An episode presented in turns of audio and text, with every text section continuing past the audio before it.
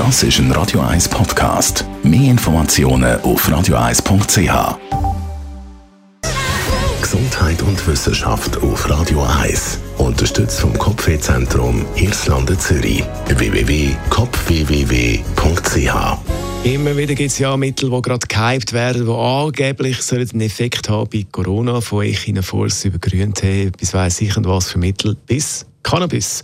Und wenn wir schon bei den berauschenden Mitteln sind, kommt jetzt noch der gute alte Rotweinspiel. Britische und chinesische Forscher haben eine Studie gemacht zum Thema Rotwein und Corona. Eigentlich ist es darum gegangen, was ein solider Alkoholkonsum für einen Einfluss hat auf einen möglichen schweren Verlauf bei Covid-19.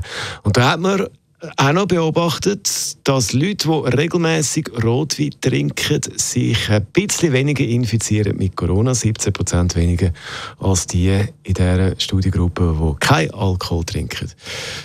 Weisswein funktioniert ähnlich gut und für die, die gerne ein bisschen etwas Sprudeliges haben, ja, Champagner funktioniert übrigens auch. Ein bisschen weniger gut, aber funktioniert.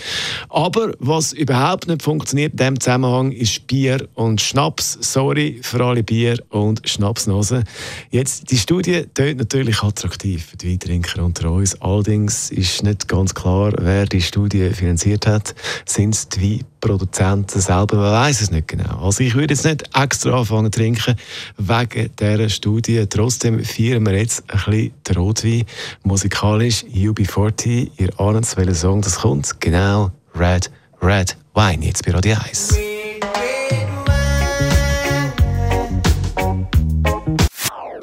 Das ist ein Radio 1 Podcast. Mehr Informationen auf radio1.ch.